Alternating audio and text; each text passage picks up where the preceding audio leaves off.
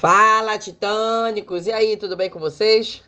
Então, hoje o nosso tema eu vou compartilhar um pouquinho com você por que, que as pessoas desistem, né? Em outubro agora de 2020 eu vou completar cinco anos nessa jornada empreendedora, né? Para quem não sabe, eu nunca tinha empreendido na vida, comecei tudo do zero.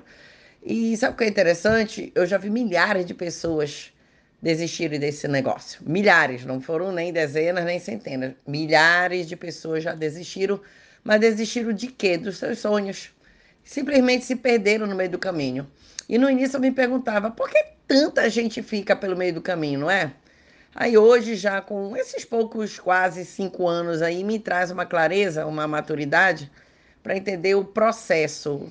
Por que, que as pessoas desistem? Algumas vão desistir na fase inicial, outras após alguns meses e outras acabam se perdendo após alguns anos. E rapidamente eu posso te explicar quatro processos que fazem um líder mediano desistir ou se perder no meio do caminho. E aquele que se perde no meio do caminho é aquele que não é livre ainda, né? não tem ainda aquela liberdade de segurança financeira. A primeira questão é a questão da preguiça, a lei do menor esforço. A preguiça ela é uma armadilha, né, na qual a maioria das pessoas acaba caindo logo após experimentar um pouco do ganho que ela tem dentro do empreendedorismo. Muitos se iludem com os primeiros status de liderança, acabam entrando pouco a pouco em uma zona de conforto, e isso vai aprisionando eles sem perceber.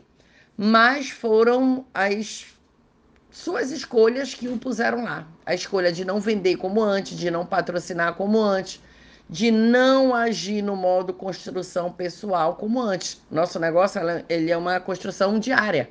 Então muitos vão se perdendo, vão parando de produzir pessoalmente, param só para ficar gerenciando equipe e se tornam um enxuga-gelo improdutivo, um patrão e não mais um líder construtor. O segundo, a segunda situação é a incerteza, ou seja, as falsas crenças. E nessa segunda fase, é, faz com que o sujeito comece a criar crenças limitantes que antes não existiam em sua mente. É como se sua própria mente covardemente fizesse ele acreditar em culpas externas para amenizar a verdade que o problema é interno. E começou a ser criado pela falta de produção pessoal. Ou seja, ele coloca dúvida naquilo que antes ele tinha certeza. A terceira situação é a pressa, fica pulando etapas. Então, nessa terceira etapa, a pessoa já está questionando o sistema e até mesmo seus uplines, a sua linha ascendente.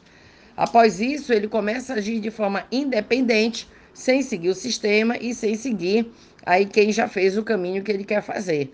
Aí ele acaba se isolando em suas crenças limitantes, o que faz seu negócio se dissipar gradativamente. E a última situação é a ganância, o desespero. Nesse ponto, ele já se acha o líder, né? Que tentou de tudo, mas o seu ego, que cultivou nos tempos áureos, faz com que ele tente achar sempre um culpado. E aí acaba desistindo, agindo de forma irresponsável e algumas vezes até mesmo de forma criminosa. Então, sabe o que acontece, galera? Às vezes só o tempo e a experiência vão ensinar. E é isso que as pessoas não querem esperar. O processo, o processo da educação, o processo da evolução. Você passa anos alimentando crenças limitantes, vivendo aí na preguiça, na procrastinação, sem objetivos, não sabe nem qual é o propósito de vida. Aí entra para empreender e quer que isso aconteça da noite para o dia. Então, tudo é um processo. Ame o processo e você vai ver aí os frutos, você vai poder colher os frutos que você plantou. Então, não dá para plantar giló e colher morango, certinho? Beijão da Titânia.